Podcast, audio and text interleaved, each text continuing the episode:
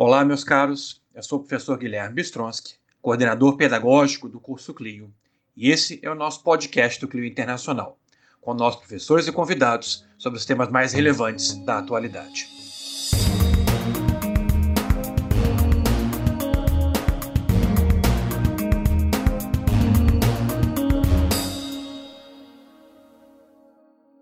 E hoje, meus caros, dando sequência aqui a esse nosso podcast, trouxe mais uma pessoa conhecidíssima de todos vocês, talvez a professora mais querida de todo o curso Clio. A turma de São Paulo está definitivamente aqui maravilhada com as aulas, com o carinho, com a disposição de vida da nossa professora de português, a nossa queridíssima Isabel Vega. A Isabel hoje vai trabalhar, a Isabel trabalhará conosco hoje, então, em verdade, com temas relacionados aqui à disciplina dela, temas relacionados em particular à literatura, que é um dos conteúdos que são examinados no, curso de português que ela leciona lá no CLIO. Uh, ela selecionou, então, tema relacionado à pandemia, mas uma visão otimista aqui, meus caros, não uma visão pessimista, uma visão otimista de como as coisas poderão ser no futuro. Então, o nosso podcast hoje tem esse título, No Ano da Pandemia, os Centenários de João Cabral, e Clarice Lispector. Como a Isabel ah, nos explicará aqui ah, nos próximos minutos, tanto João Cabral quanto Clarice Lispector foram autores cobrados até com bastante frequência em prova dos últimos anos. E sendo agora o centenário dos dois, existe uma boa chance novamente de eles serem cobrados nesse ACD de 2020. Como vocês sabem, nós temos portaria, mas muita calma nesse momento. Enquanto a gente não tiver edital, nós vamos esperar então para ver como a prova acontecerá. Vamos ver a parte logística da prova, que ninguém sabe ainda como isso vai acontecer. Então, muita calma neste momento. Continuem em vossos estudos e continuem em particular conosco assistindo o podcast do Clio. Gosto de sentir a minha língua roçar a língua de Luiz de Camões. Gosto de ser e de estar e quero me dedicar a criar confusões de prosódias e uma profusão de paródias que encurtem dores e furtem cores como camaleões. Mais uma vez, Isabel, quero agradecer muitíssimo o fato de você ter aceito o nosso convite. É uma honra para todos nós e fica super à vontade, então, para as tuas considerações nesse momento. Bom, obrigada, Guilherme. Eu, eu retribuo o carinho sempre que os meus alunos, né, os nossos alunos, trazem para mim. Então, eu só, só reflito, né, mais do que brilho, eu reflito o brilho deles, né? E eu, o que eu fiquei, fiquei pensando a partir do convite que você me fez e a partir até da, contribuição dos colegas, né, no, nos últimos podcasts, o que eu fiquei pensando é que eu acho que os alunos já estão assim bastante informados das relações e das consequências, enfim, né, e, e dos aspectos históricos e geográficos, políticos, né, é, a respeito de, do, da pandemia. E o que eu fiquei pensando é o que, que eu poderia trazer para assim, amenizar um pouco essa, essa dureza, né? Porque quando a gente pensa muito, né, é, é, a gente é, é, é, invadido assim pela realidade, estando presos dentro de casa, né? E aí essa realidade nos invade por todos os, né, os meios de comunicação. É, a gente fica assim muito muito inseguro a respeito do, do que será. A impressão que, que a gente tem, né, a impressão que eu tenho, é que isso não vai passar nunca, porque cada vez que eu vejo né, numa, uma notícia dizendo que o pico da pandemia vai ser né, daqui a 15 dias, isso desde março, né, o pico da pandemia ser o começo de abril, aí o pico da pandemia ser o final de abril, aí agora o pico da pandemia vai ser em junho. Quer dizer, parece que isso não vai acabar nunca, né? E a gente vai ficando cada vez mais mais triste, né, de não, de não ter esse contato que a gente tinha é, com os alunos, né, no, presenciais e mesmo né, é, é, os, os, que nos assistem online, que mandam, né, que fazem os, os, atendimentos e etc. Então, tudo assim parece que ficou meio, meio lento, né? E pensando, então, em trazer alguma coisa para, sei lá, para nos enriquecer né, de, de esperança, de, de, de coisas boas, é, eu fui procurar literatura, né? Sempre, sempre. Como diz o Ferreira, dizia o Ferreira Goulart, porque a vida não basta. Então a gente tem que né, é, ir além do que a vida nos oferece. E aí fui dar uma pesquisada nos, nos autores né, que mais caíram no, no CACD, que são assim, sempre referências, e fui procurar Graciliano, fui procurar Machado, e aí me deparei com essa coincidência, né, entre aspas, aí, é, de João Cabral é, fazer esse ano de 2020, faria né, 100 anos em 2020, e Clarice também, que esse ano faria é, os 100 anos. Né? Então, João Cabral já teria feito, porque ele nasceu em janeiro, então, em janeiro já teria feito os 100 anos, e Clarice faria em dezembro. Né? E tem algumas coincidências interessantes, porque é, João Cabral nasceu no Recife. Clarice nasceu na Ucrânia, mas veio para cá é, com fugidos, pais fugidos, né, é, dos problemas todos de lá, e ela veio para cá com menos de dois anos, então, para ela, a terra dela sempre foi o Brasil. Ela disse que nunca pisou né, na terra natal, porque, afinal das contas, quando ela saiu de lá, ela era bebê, né? Então, ela mesma dizia que nunca tinha pisado naquela terra e que a única terra que ela tinha pisado e que ela reconhecia era o Brasil. E ela foi para Recife também, né? Então, em termos de Brasil, os dois é, vieram do Recife, né? E os dois são da mesma, ligados à mesma é, fase do modernismo brasileiro, que é a, o, a época pós Segunda Guerra Mundial. Então são, são coisas assim bem interessantes, né? Eles terem nascido no mesmo ano, eles terem essa vivência da infância no, no Recife e eles serem da mesma é, explodirem, né, para o mundo, vamos dizer assim, nas suas é, nas suas publicações é, na mesma fase, na mesma época. Né? João Cabral é diplomata, né? então foi diplomata há muitos anos. Eu até tem, fui reler um pouco sobre a biografia dele para poder comentar com vocês e achei um, um, fato assim, interessante porque eu sabia que João Cabral tinha sido afastado do, do serviço diplomático pelo Getúlio. Mas eu não, não tinha assim, né, certeza, não tinha na minha cabeça por que, que ele tinha sido afastado, né? E aí fui reler a biografia dele e descobri que ele, junto com Antônio Ais, né, Antônio Ais que os alunos conhecem do dicionário, né, e de, de algumas referências em relação ao, ao, acordo ortográfico, porque ele foi o, o primeiro o membro da Academia Brasileira de Letras que primeiro articulou o acordo ortográfico com todos os outros países da comunidade lusófona. Então, Antônio Ais e ele, e mais alguns é, parceiros, é, se reuniam sempre para discutir, enfim, né, assuntos, todos diplomatas, e eles foram acusados de ter plantado uma célula comunista no, no Ministério da Relação, das Relações Exteriores. Né? E aí Getúlio os afastou, isso em 53. E um ano depois, então, eles entraram no STF, né, querendo, né, reivindicando o, o retorno às suas funções, e, uh, e o STF, então, anulou a, o, o, decreto lá de, de Getúlio e eles retornaram ao serviço diplomático. Então, são umas coisas assim, né? essa ideia do, da, da cela comunista, do afastamento, enfim, essas coisas que a gente vê que vão e voltam, e vão e voltam, e a gente continua no mesmo lugar. Né?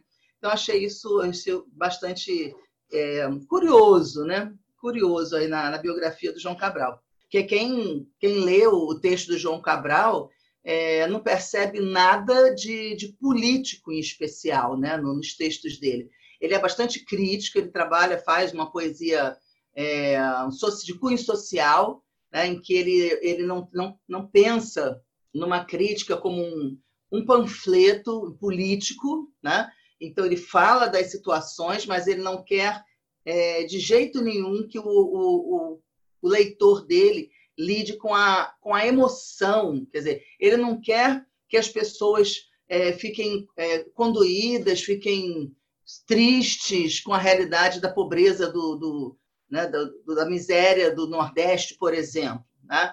É, as populações é, famintas do sertão, né? enfim, o ciclo da seca que expulsa os migrantes do, da terra onde que eles, em que eles nasceram. Ele não quer que as pessoas tenham pena dessas, desses personagens, pena dessas pessoas representadas ficcionalmente. Né? O que ele quer é que as pessoas se conscientizem desses problemas. Né? É, então, a literatura dele não é uma literatura é, é comunista, panfletária, né? pelo contrário. A literatura dele é uma literatura crítica, né? de crítica social, para que as pessoas se conscientizem né, da, da, da, das diferenças sociais, dos abismos sociais desse país. Né? Então, é uma literatura bastante interessante. E João Cabral teve texto em 2010, que foi o Pernambucano em Málaga, e teve te... justamente ele em Málaga servindo como diplomata, né? Ele serviu em Málaga, depois eh, foi para Sevilha, depois ficou em Barcelona, serviu muitos anos na Espanha. E, e, justamente esse pernambucano em Málaga, ele está eh, em Málaga vendo a cana de açúcar e estabelece uma diferença entre a cana de açúcar de lá e a cana de açúcar daqui, né, dizendo que o que falta à cana de açúcar de lá, sempre mole, né, entrando nas casas, ele diz até que daria em jarros, né, de tão, tão dócil que a cana de lá é, mas falta o vigor da nossa. Né? E aí é claro que a gente precisa imaginar na metáfora como essa força né, que, que, que o brasileiro tem de superação, de passar por cima das coisas, de vencer os obstáculos, né, de ser duramente reprimido aí ao longo da história e continuar com uma alegria natural, né? uma alegria que eu não diria nem assim é, natural, porque nasce com a gente, mas parece que é algo mesmo de olhar esse, olhar o nosso entorno e, e com a coragem né, que a gente tem, aí sim eu acho que é natural, de vencer os obstáculos. Né? A gente vê pessoas que, que assim, às vezes não teriam nem por que ser tão alegres e são, né? e puxam uma força de viver, uma coragem, que é um negócio né, é inexplicável, a não ser tirando mesmo do, da própria genética, né, a, a luta. O, o, João Cabral pega muito essa, essa, essa, não é nenhuma alegria, mas assim, a constatação mesmo né, da força que esse povo tem. E aí, justamente o texto que eu trouxe para a gente refletir um bocadinho, né, se bem que vocês sabem que eu falo demais, e daqui a pouco ninguém vai. Né? O Guilherme, por exemplo, não vai nem conseguir falar, porque eu falo mais do que ele.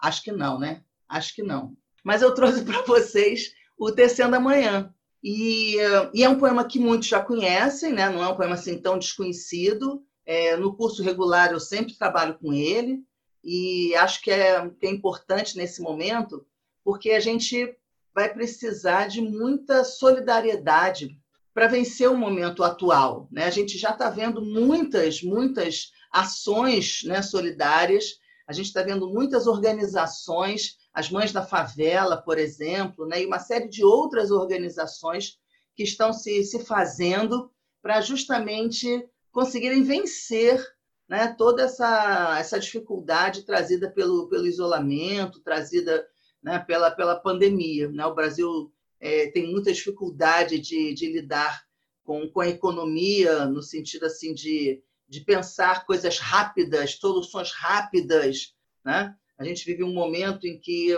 o povo está muito desassistido, né?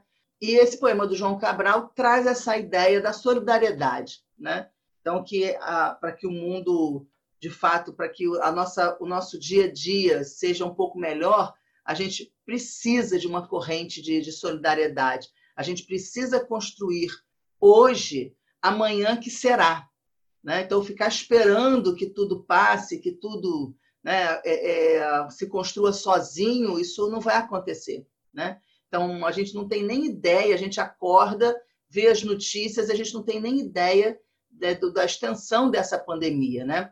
É, quando eu vi a notícia que os, os, os brasileiros agora, né, os, as pessoas vindas do Brasil não podem mais entrar nos Estados Unidos, aí eu tive assim a certeza de que a coisa está grave mesmo, né? Está bem, bem grave. Já sabia que estava muito grave, né? Mas esses parceiros políticos ocasionais, né? O Brasil e os Estados Unidos, essa parceria de, de, dos últimos tempos, é, ficou claro agora que não existe. Né? O Brasil é um perigo para todo mundo, né? para o mundo mesmo, né? Então, o Brasil está vivendo uma situação tão grave na pandemia que a gente é um perigo. A gente não pode ir para país nenhum. Né? A gente tem que ficar isolado mesmo aqui. E as pessoas, né, algumas pessoas ainda acham que não, que é uma bobagem, que é um exagero da mídia, enfim, as pessoas não estão vendo o que de fato está acontecendo, né? Mas João Cabral nos dá essa, essa dica de, de tecer amanhã, né? Então a gente precisa construir com a nossa família, com os nossos amigos, né, com os vizinhos, a gente precisa construir o que será depois, né? Porque se, se a gente só se mantiver no isolamento, a gente vai, acabar o isolamento e nós vamos continuar isolados, né? E mais tristes, enquanto que a gente tem a oportunidade de se solidarizar, né? De fazer parte de, de uma rede, né? É, é, e não se sentir só, tão sozinho, né? Se sentir de fato como alguém que está construindo. E o, o João Cabral do Terceiro da Manhã trabalha com essa metáfora dos galos, né? Então ele parte daquela ideia é, popular de que o, o, galo canta para amanhã nascer, quer dizer, o dia que o galo não cantar não vai ter manhã, né? É, então ele parte dessa dessa ideia, né? Dessa ideia bonita até, né? É, de que o galo é que trás amanhã, que a música, né? Do, do o, o som do galo é que faz amanhã nascer ele, o, João Cabral então pega essa metáfora de que na verdade não é um galo que canta para amanhã nascer, né? São vários galos que cantam. E aí ele imagina que cada som saído de cada canto de, do galo, de galos, é, uma, uma rede, né? E um tecido. Esses galos, esses sons como fios. E esses fios vão então se entrelaçando e vão construindo amanhã, ou seja, esse pano azul que vai subindo do horizonte e que toma conta do céu, né? Então eu vou ler para vocês o, o, poema, né, o Tecendo Amanhã, né? Espero que vocês consigam perceber isso daqui, o, essa metáfora toda da construção, né? Então vamos lá. Um galo sozinho não tece uma manhã. Ele precisará sempre de outros galos. De um que apanhe esse grito que ele e o lance a outro de um outro galo que apanha o grito de um galo antes e o lance a outro. E de outros galos que com muitos outros galos se cruzem os fios de sol de seus gritos de galo, para que amanhã, desde uma teia tênue, se vá tecendo entre todos os galos. E se encorpando em tela entre todos, se erguendo tenda onde entrem todos, se entretendendo para todos, no todo, amanhã, que plana livre de armação. Amanhã, todo de um tecido tão aéreo que tecido se eleva por si, luz balão.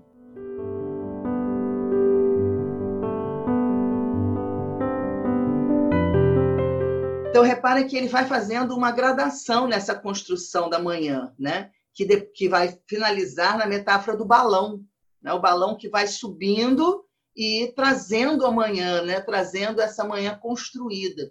Então, primeiro a gente tem os fios do galo, os fios do galo se transformam numa teia tênue, depois essa teia tênue vai se fortalecendo com os outros fios né, dos sons dos galos, vai virando uma tela, e aí ele coloca entre todos, quer dizer, nos fios, entre todos os fios, se erguendo tenda, então, da, da teia para tela, para tenda, reparem nessa, nessa aliteração do T, né? nesse campo semântico de gradação, teia, tela, tenda, onde entrem todos. Então, ele transforma os, os fios entre todos, né? que estão entre todos, transforma o entre preposição no entrem verbo, porque nessa tenda tem que entrar todos, porque se só entrarem alguns, amanhã não vai nascer, porque amanhã não nasce para dois, para três, né? Amanhã precisa nascer para todos. E é claro que essa manhã é um futuro melhor, ninguém vai ter um futuro melhor né, se pensar individualmente. Né? Então, é, é, enquanto a gente tiver uma miséria, um grupo enorme de pessoas na, abaixo da linha da pobreza, passando fome, como é que a gente pode pensar num, num país é, é, firme, seguro, enfim, feliz? Como a gente pode pensar em cidadãos felizes? A gente sabe quantas coisas ruins advêm da miséria, né? A própria violência e mais a violência policial, tentando combater uma violência que não é natural e sim social e econômica, enfim, essa essa maluquice em que a gente está vivendo hoje, né? E que a pandemia nos faz pensar também, né? Que existem uma porção de outras possibilidades, né? E como é, a gente não pode de fato pensar em alguma coisa positiva só para um, porque aí, né, como diriam outros também, o, do, música do Skank, se, não for, se o Brasil não for para um, não vai ser para nenhum, né? Então, ele tem que ser para todos. E aí depois ele entra em todos, se entra entendendo, e o todo, e depois, então, a luz balão. É, eu acho que esse poema é um poema, assim, bem... bem, bem tem um tom né, bem, bem expressivo nesse sentido da solidariedade. E ele não é nem um pouco piegas e também né, não, não, não é comunista ou, sei lá, né, não, não prega um, um regime de, de poder e nada disso. Ele só chama atenção para uma coisa que o ser humano precisa de fato, né, que é a solidariedade, que é não se ver sozinho. Né? A gente se ver sozinho é muito triste. A gente precisa se ver no conjunto, né? No conjunto somos mais fortes. Eu não tinha muito ideia do que seria hoje o objeto, né? Eu conheço muito pouco, em verdade, como te disse, do João Cabral. Conheço um pouco mais da Clarice, mas também nada assim de muito relevante, né? Mas muito bacana essa mensagem em particular do João Cabral. Eu acho que isso é algo que atualmente deve ficar para todos nós, dessa importância de que a luz do sol, não foi bem isso que falaste, mas que a luz do sol tem que ser para todos, que essa ideia de que se é para um, não é para nenhum, é muito relevante para nós nos dias de hoje. Isso é algo, bem, eu moro aqui no Rio de Janeiro, tal como você, né, que me incomoda bastante.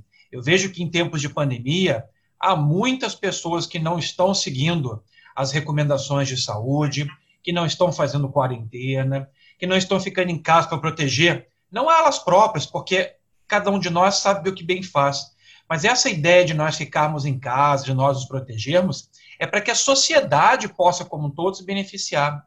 Eu não fico em casa só por minha causa, eu fico em casa porque eu sou um possível vetor da pandemia, o vetor da doença. Exatamente. E nesse sentido, essa mensagem de João Cabral é muito bacana, porque mostra, olha, ou nós vamos todos superar isso e vamos construir um amanhã melhor.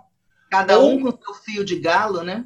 Cada um exatamente nesse sentido, né? Cada galo contribuindo para o amanhecer, para que a gente possa ter um amanhã melhor, ou vamos todos perecer conjuntamente, quer dizer, então essa construção social fundamental é que é sempre importante ser ressaltada. A, a, a, nossa parte, digamos assim, em viver em sociedade, envolve por parte das pessoas certos sacrifícios.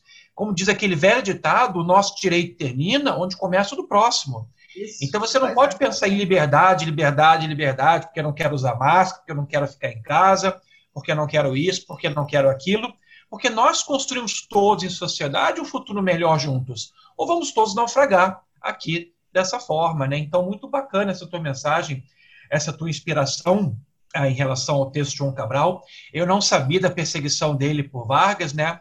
E isso também pois me é, passa uma um... mensagem. Pois é, me passa uma mensagem interessante que às vezes aqueles que pensam num futuro melhor são perseguidos pela sociedade, o que é algo chocante em uma primeira leitura assim. Como assim a pessoa pensa em criar um futuro melhor, em, em, em relatar a realidade das pessoas de forma otimista? Isso é algo motivo de perseguição? Então dá para fazer alguns, alguns paralelos dessa realidade, né, com o que acontece Isso. nos dias de hoje. E o outro, né, quer dizer, o outro nome que é, eu, eu, falei do primeiro, né?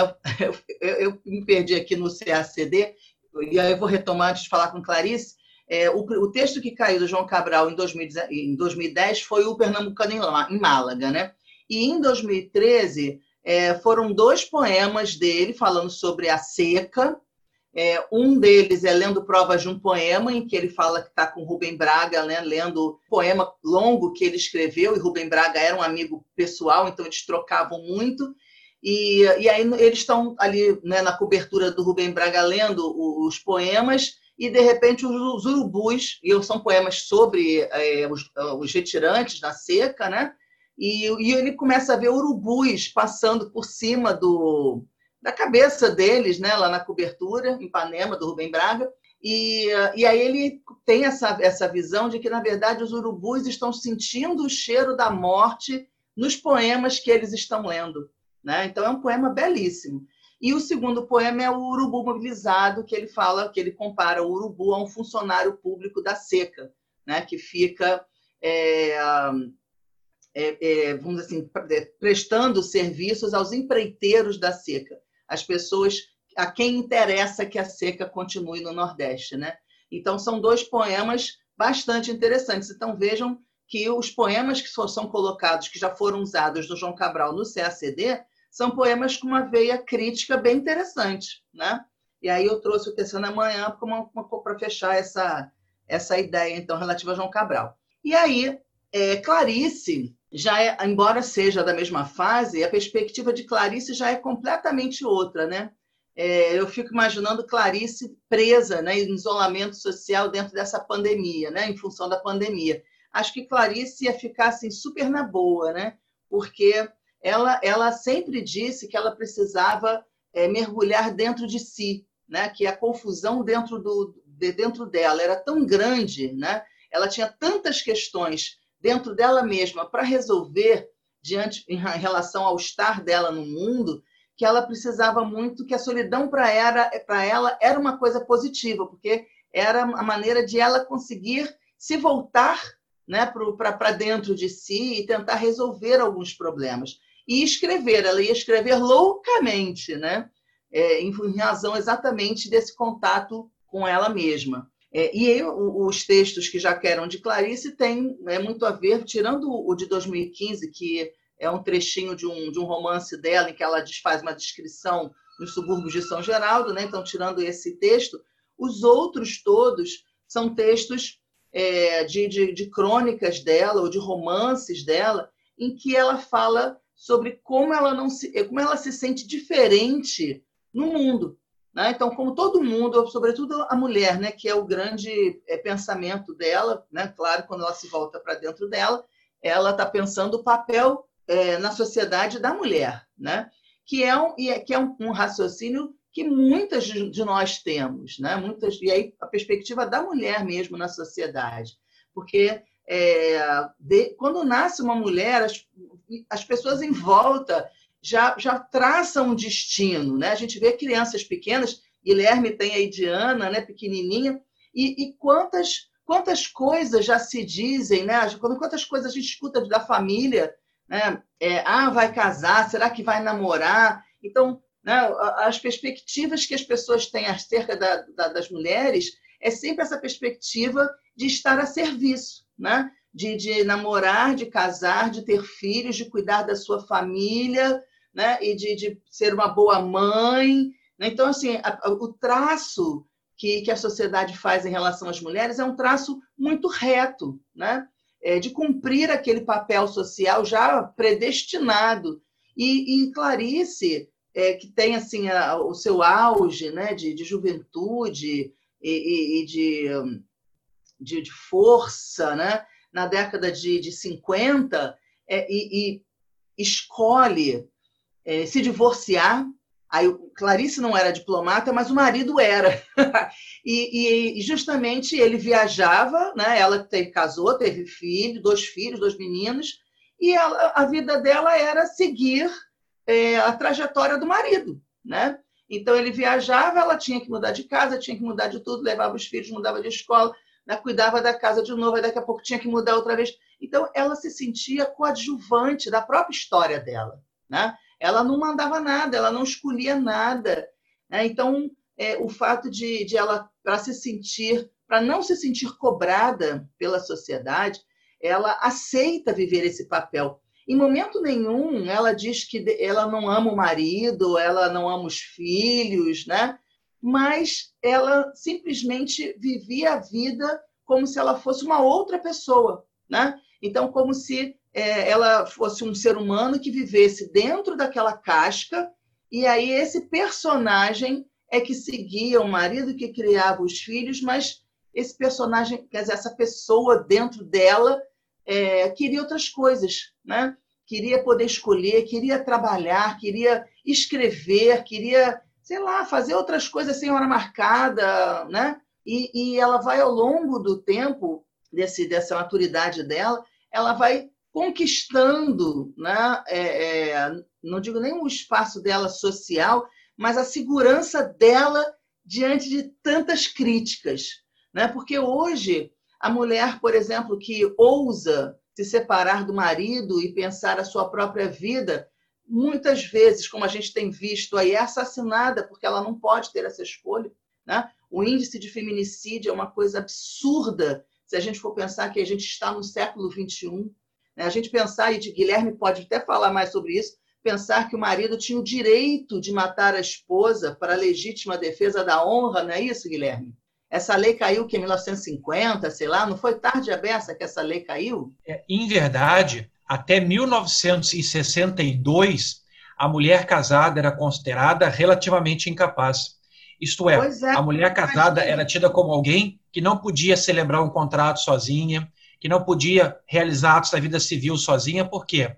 Porque o marido tinha que necessariamente assisti-la, já que se considerava que ela não seria capaz, neste contexto, de julgar de forma adequada para a proteção dos interesses da família. Então, o homem tinha que, na prática, decidir juntamente com ela, para que ela pudesse, por exemplo, realizar coisas prosaicas, como uh, celebrar um contrato de compra e venda, ou talvez abrir uma conta em banco nesse sentido.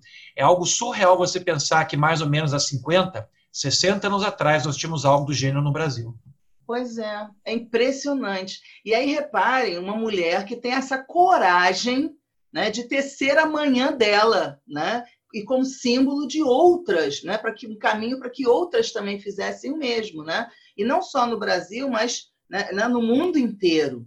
Então, é, repara a importância que Clarice tem para trazer essa contribuição é, no sentido de que a mulher precisa saber quem ela é, quem é esse ser humano que está para muito além dessa de cumprir as tarefas domésticas que a sociedade impõe para ela, né? É, e, e ela sofreu assim um preconceito absurdo porque era divorciada, porque fumava, né? porque usava calça comprida, porque punha batom vermelho, né? Então ela era extremamente é, é, criticada, é, as pessoas deixavam de convidá-la para eventos, e aí, obviamente, ela acabava é, é, tendo muitos amigos homens, como foi o Paulo Mendes Campos, como foi o Fernando Sabino, né, como foram vários jornalistas, porque ela né, acabou vivendo do jornalismo.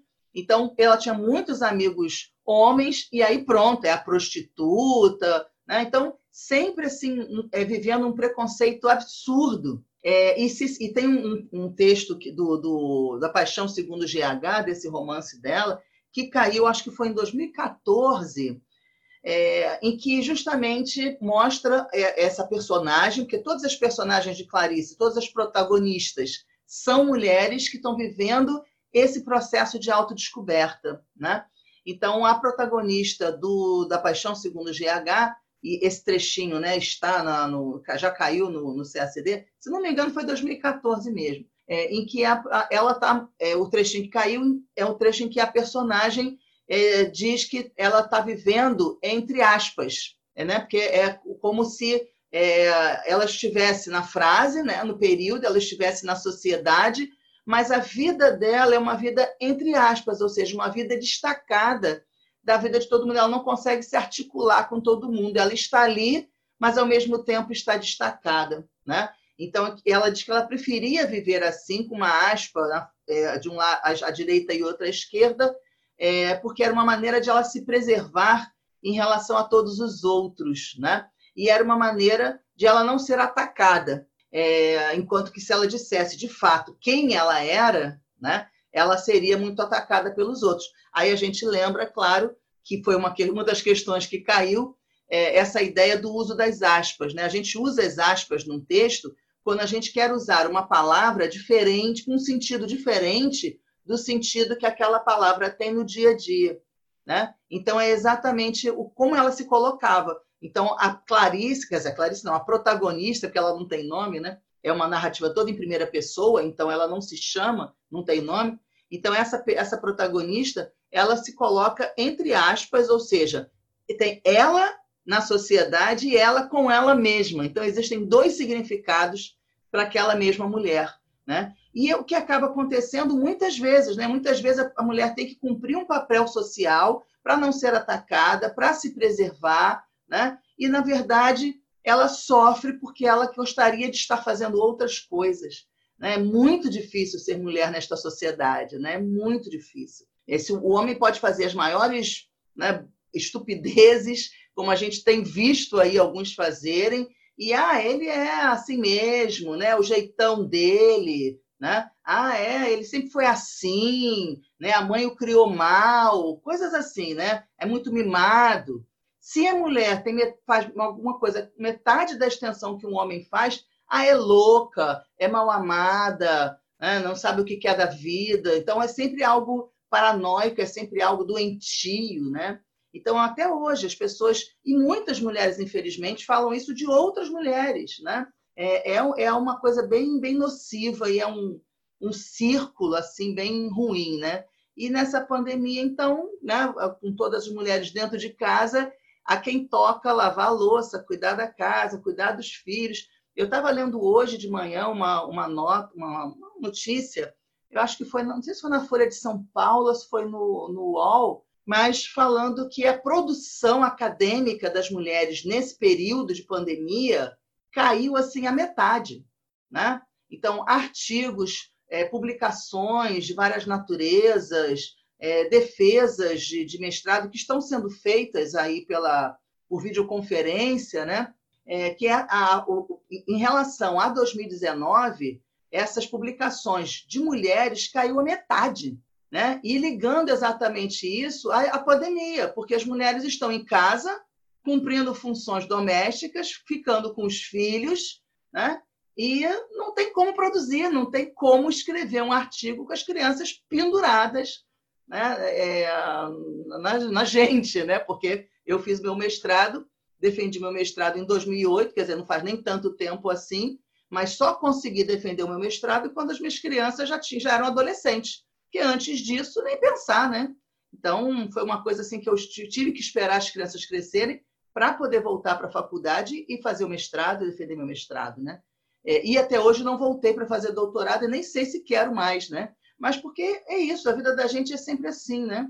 Para fechar, porque eu sei que a gente também não tem muito tempo, é, o que eu trouxe para vocês hoje, da Clarice, então, né, para a gente perceber essa, essa importância da, da mulher que tem que é, ir apesar de, né, e não ficar é, se, se prendendo às questões todas sociais e de, de papéis sociais que ela precisa cumprir. Né? É, eu trouxe um trechinho de um livro que eu amo, né, e, e meus alunos sabem que eu amo, porque eu comento sempre no regular, que é uma aprendizagem, o livro dos prazeres, né? Esse livro é maravilhoso. Então, se vocês querem assim uma indicação, o que, que eu posso ler nessa pandemia, né? É, leiam uma aprendizagem o livro dos, dos prazeres, porque é o um processo de descoberta da Lore, que aí agora é uma narrativa em terceira pessoa, é a descoberta de, de uma mulher e a descoberta dela mesma em relação ao amor. Então, ela não conseguia nunca ser feliz, porque ela não era feliz com ela mesma. Então, por mais que o, o, o outro é, é, chamasse a atenção dela e ela se apaixonasse no primeiro momento, ela se sentia tão infeliz naquela relação que os, os relacionamentos não duravam muito. Né? Até que ela conhece Ulisses, não é à toa que chama Ulisses, né? vai fazer a travessia aí com ela, e ele, ele então propõe que ela primeiro descubra quem ela é, para que depois eles tenham um relacionamento amoroso e, e, e sólido, né? Então ele diz para ela um momento em que se ela é uma metade, eles nunca vão conseguir fazer uma, um conjunto, né? Porque para você fazer a divisão né, do dois virarem um, é preciso ter né, um e um para virar dois, para serem um, na, na, lógica dele lá. E ela era só metade, então ela precisava descobrir essa outra metade dela, né? ela precisava ser inteira íntegra. Então, esse trechinho aqui eu acho que é um trecho interessante. E, e, e como vocês conhecem Clarice, Clarice não faz muita divisão em termos de pontuação, né, para destacar quem é um, um, personagem, quem é o outro personagem. Então, está tudo misturado no mesmo trecho. A fala dela e a fala dele. É como se eles, de fato, estivessem dizendo a mesma coisa, só que com as perspectivas diferentes. Então, vocês vão ver que vai ter um momento em que o adjetivo é feminino, no outro o adjetivo é masculino, mas é porque são os dois que estão conversando e o, o parágrafo é o mesmo, sem subdivisão. Então começa assim: Lore, disse Ulisses, e de repente pareceu grave, embora falasse tranquilo. Lore, aí Lore fala: Uma das coisas que aprendi é que se deve viver apesar de. Apesar de, se deve comer. Apesar de, se deve amar apesar de, se deve morrer. Inclusive, muitas vezes é o próprio apesar de que nos empurra para frente. Foi o apesar de que me deu uma angústia que, insatisfeita, fui a criadora da minha própria vida. Foi apesar de que parei na rua e fiquei olhando para você, enquanto você esperava um táxi. E aí segue, né?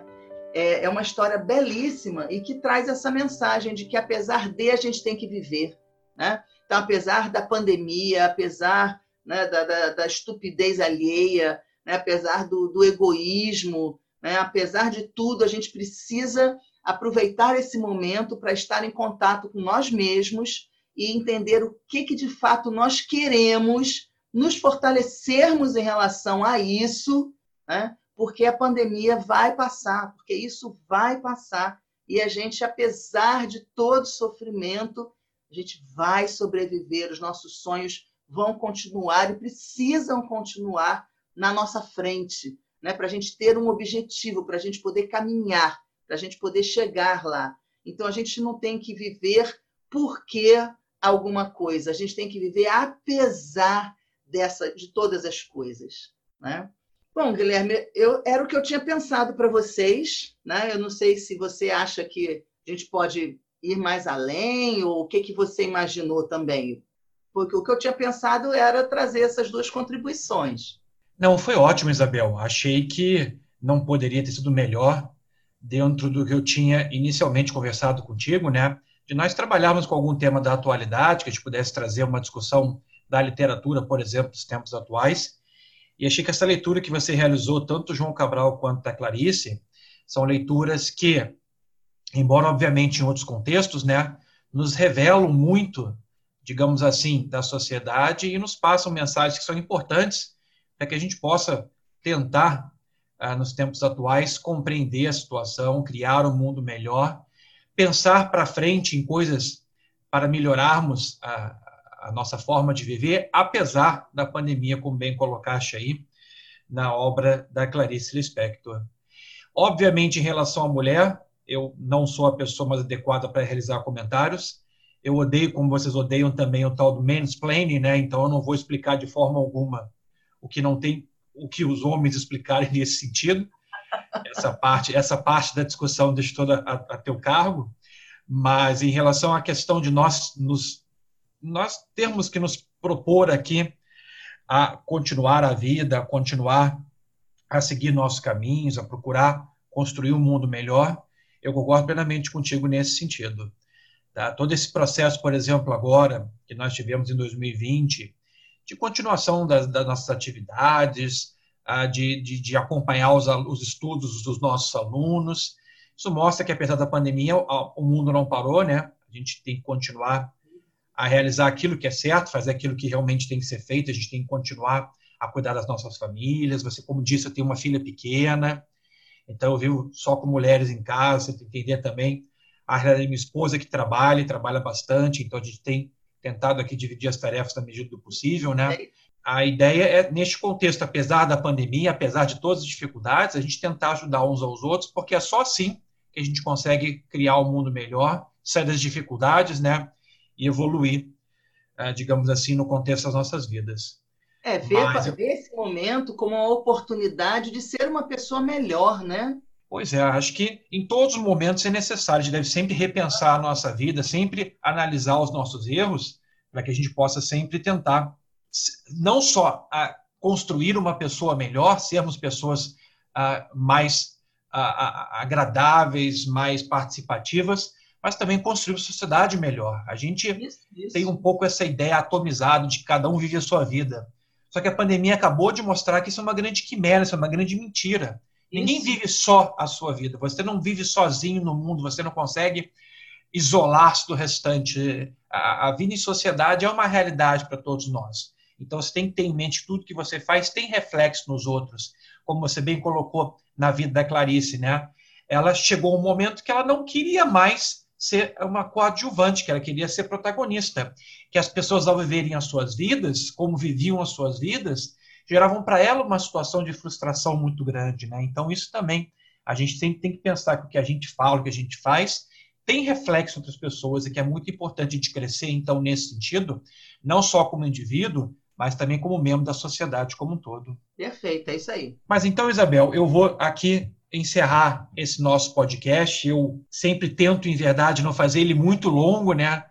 Para que as pessoas possam aqui ouvi-lo com prazer, ouvi-lo com grande satisfação. Mas eu sempre deixo aqui um espaço para que a pessoa que foi a responsável pelo podcast possa deixar suas últimas palavras, mandar a última mensagem para aqueles que estão nos ouvindo, nossos queridos ouvintes, a transmitir então aqui o que, o que a pessoa precisa ainda neste contexto para fechar a sua ideia, a transmitir então uma mensagem aqui para aqueles que estão conosco nesse momento, né, em relação à atualidade, para realmente fechar o raciocínio nesse sentido. Gostaria de dizer mais alguma coisa, então, nesse sentido? Olha, Guilherme, é mesmo assim uma, uma, uma mensagem de que é, é, um momento importante, né? Eu, talvez eu, eu diria até que, apesar né, de, todo, tudo, de tudo de ruim, é uma oportunidade né, de a gente colocar coisas em dia, colocar os estudos em dia, colocar pessoas em dia, porque é, a gente estando assim sozinho, né, isolado,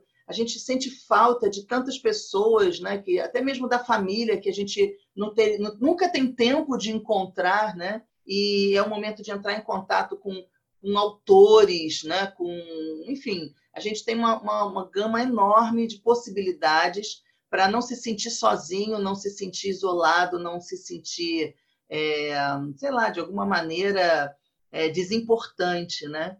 Então a literatura é uma companhia formidável nesse momento. Então, leiam o que vocês puderem, né? porque vai ser uma, uma, uma maneira de vocês se fortalecerem também nos estudos é, para o, o, o concurso. Então, vocês têm aí uma bibliografia enorme de vários professores, né? Das várias disciplinas, e vejam como uma oportunidade. Né? Então, é, a gente pode ver sempre né, de vários modos a vida, e eu prefiro é, estar com, com João Cabral, eu preciso, prefiro estar com Clarice e pensar que são obstáculos que vão nos fortalecer né, para o que vem a seguir. Que não vai ser fácil, não, não vai ser fácil, não. E a gente precisa estar forte, justamente para vencer esses obstáculos futuros todos. Né? Então é isso, agradeço muitíssimo o convite do, convite do Guilherme e me coloco à disposição né, de, de outros convites, adoro esse, esse contato com vocês,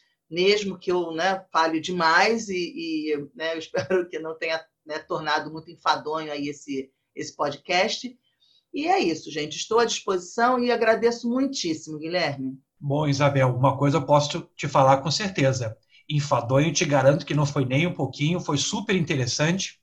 Eu tenho que confessar que eu, desde, desde criança e tudo, eu nunca fui muito fã de literatura. É um defeito gravíssimo que eu tenho. Sei que não sei o que aconteceu comigo uh, durante a minha adolescência tudo. Eu li muito pouco, muito menos eu gostaria de ter lido na vida. Nunca foi uma das minhas, digamos assim, preferências pessoais, né? Trabalhar com obras literárias brasileiras. Eu li muito pouco Clarice Lispector, autores Graciliano Ramos. Eu me lembro que eu li o Vidas Secas, achei horrível. Hoje eu me arrependo disso, mas mas, é verdade, eu não posso mentir. Meus se arrependem também, viu? Pois é. Mas achei maravilhosa a tua contribuição, aprendi muito. Acho que todos que estão aqui participando desse podcast conosco vão certamente concordar comigo que você é uma pessoa maravilhosa e que foi muito legal a sua participação. Acho que foi uma das mais bacanas de todas elas, por conta dessa mensagem positiva. Nos outros podcasts, a gente tinha uma discussão mais técnica, né, de mais tentar entender. Aqui não, aqui foi uma conversa mais descontraída. Foi muito bacana, Isabel. Muito bacana Ai, mesmo. Que bom, que bom. Te agradeço, então, muitíssimo mais uma vez por tua Eu participação. As portas estão sempre abertas para ti. Quando quiseres voltar, por favor, será um grande prazer tê-la novamente. Mas, como tudo que é bom, um dia termina, né? Eu preciso encerrar o podcast aqui agora. Legal. Quero agradecer aos nossos ouvintes mais uma vez. É sempre um prazer ter vocês conosco. E quero já chamá-los para novos episódios do podcast tanto comigo como também com professores e convidados, para discutirmos temas sobre a atualidade. A todos, meus caríssimos, se cuidem, muita saúde. Aqui, procurem, na medida do possível, fazer aquilo que é certo e eu verei vocês com certeza no futuro. Forte abraço a todos, então, e até nosso próximo episódio. Obrigado, Isabel. Obrigada a você, Guilherme. Um beijo para todos. Cuidem-se. Até mais, então, gente. Tchau, tchau. Tá.